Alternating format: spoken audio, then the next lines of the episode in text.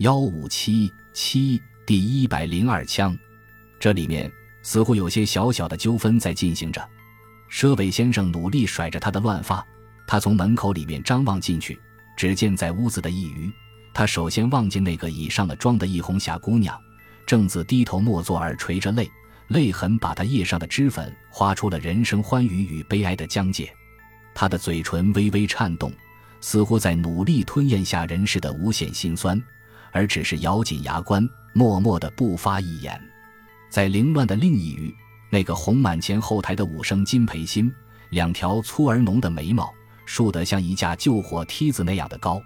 只听他在咆哮着说：“咱们要不挽着胳膊同上大酒楼的礼堂，咱们就挽着胳膊同上殡仪馆的礼堂。”有好些人带着满脸特意的神情，都在纷纷议论。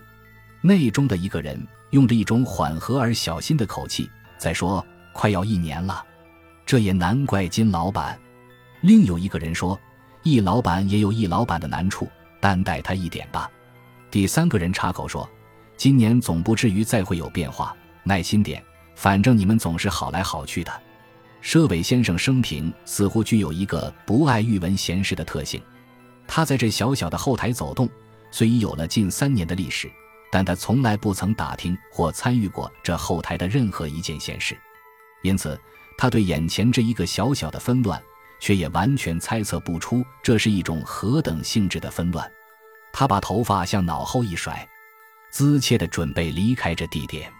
在后台一群混乱的群众中，有一个棕色圆脸的西装青年，这人似乎相当面善，但身上的色调又不像是这里班子里的人。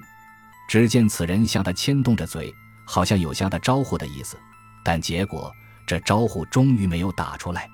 佘伟退回前台，他的心爱的位子却已被人所占据。他无聊地走出了这嘈杂的京班戏场。走出京班戏场，有一大圈栏杆拦着一片是民土的地，这是一个圆形的溜冰场。在沙沙的铁轮声中，有技术相当高明的业余溜冰家。有勤于练习跌筋斗的出世的勇士，更有几位国货宋雅海妮，在借此而卖弄他们全身多方面的曲线。距离溜冰场数码以外，一个以骰子赌彩的小摊子上，有一个肥胖的人在高喊：“口加欧，劳来，头彩，口加欧，七彩，口加欧，五彩，口加欧。”来看看，这帮人的喊声。较之我们希特勒先生站在麦克风前向整个世界播音时的声音更兴奋，啊！这简陋的蒙托卡罗型的都市，随处在以赌博的方式引诱无知的广大的一群。再走过来，一带狭小的柜台拦成一个狭小的部分，这是一个气枪打靶的所在。离柜子几尺地位有一方玻璃镜，上面画着五个彩色的圆圈，约有饭碗大小。每一个圈子的里层有一枚同圆大的红心，这是打靶的目标。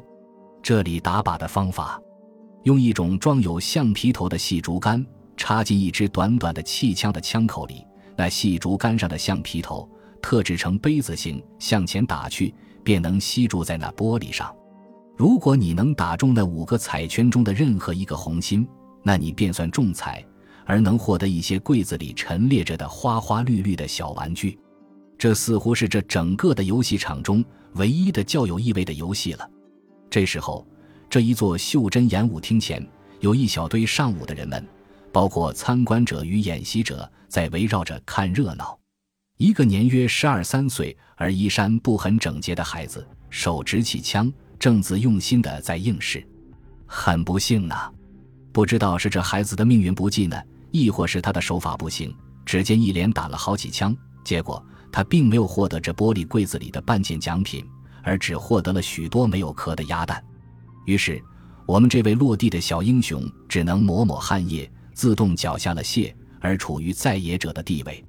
佘维先生在人丛里站了一会儿，他向那个吃鸭蛋的孩子看看，他的失神似的眼珠闪动了一下，似乎已引起了他一时的高兴。只见他把头颅一扭，甩动着额部的长发。却从蓝布大罩袍的插袋里掏出一张纸币，抛上这柜台。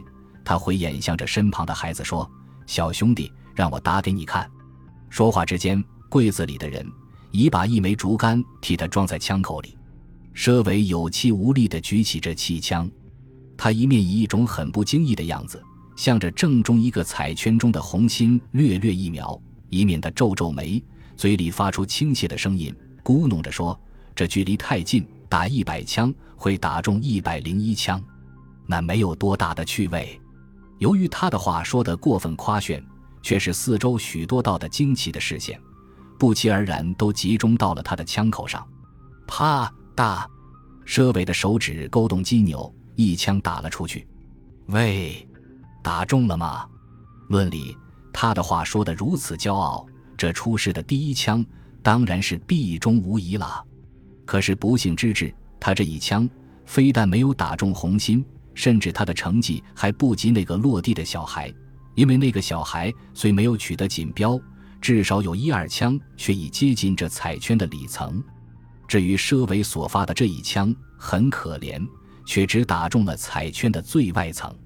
总之，那枚竹竿和这彩圈的关系，指向一个站在赛马场外看赛马的人。哗！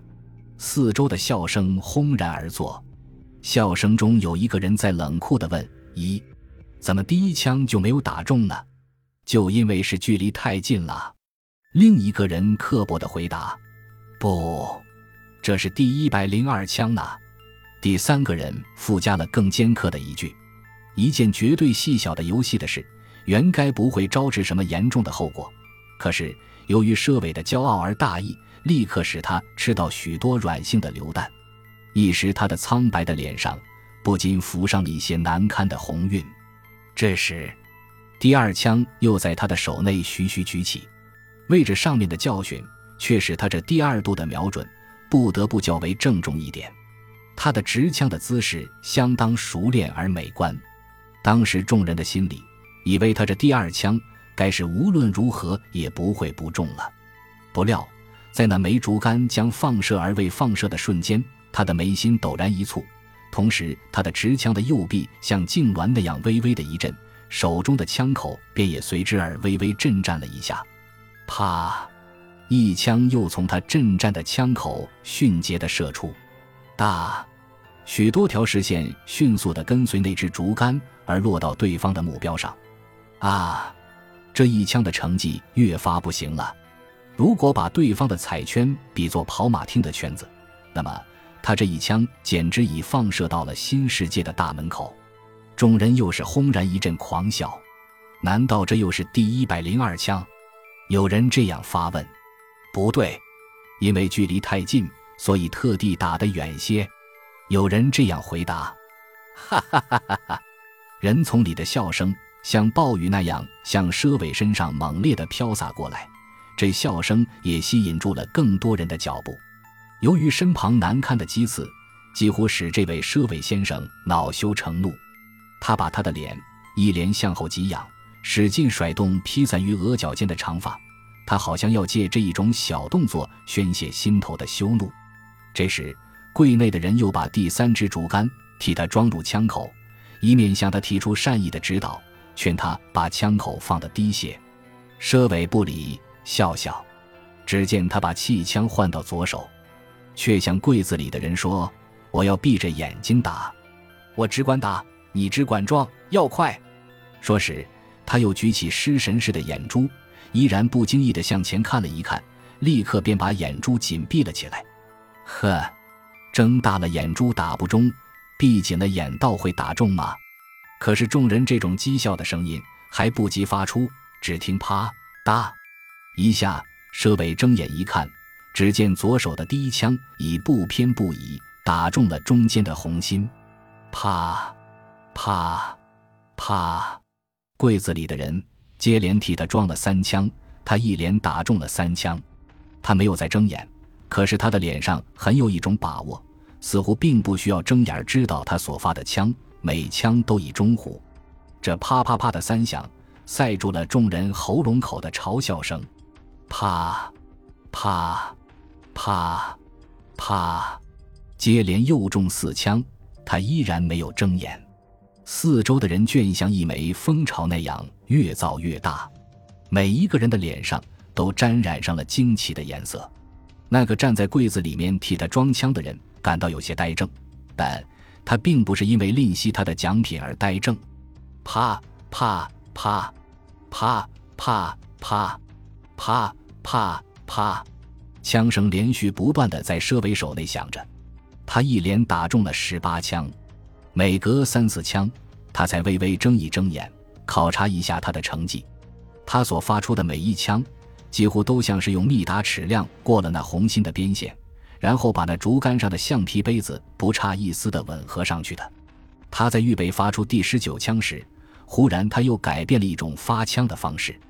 人丛中有人在用一种兴奋的声音，又像督促，又像喝彩似的高喊：“不要睁开眼，闭着眼睛只管打。”可是佘伟像疲倦似的抬了一抬他的眼睑，他把这第十九枪的枪口。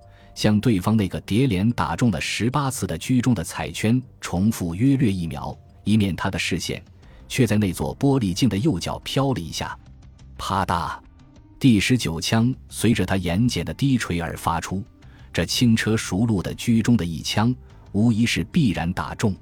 接连着，他忽把手中的枪杆一侧，那枪口便失去了原来的准弧，而形成了一个很显著的仰角。啪！就在这枪口一侧一仰的瞬间，第二十支竹竿随之而迅捷地飞出。众人以为他这一枪一定又要归纳进第一百零二枪，刚自转念，只听“哒”的一声，许多条的视线随着这声音而向玻璃架上看时，只见这最后一只竹竿却飞向了右侧上角的一个彩圈中间，正像一株风雨中的花枝那样，在那里摇摇的颤动。再看那竹竿头上的橡皮杯，又是不差一丝的和那圈子里的红心在接着热吻。好呀！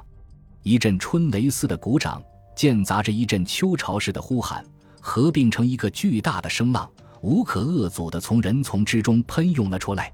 这时，连天空里也送来了一阵热烈的鼓掌声。啊！难道有人会乘了飞机而把掌声送来吗？请读者暂缓播解，这是有理由的。原来，在这一片广场之上，四周筑有架空的天桥，天桥上有许多人居高临下，也在参观这热烈的一幕。他们看到第二式枪上出奇的一击，却都不自禁的送下了一阵钦佩的表示。本集播放完毕，感谢您的收听，喜欢请订阅加关注，主页有更多精彩内容。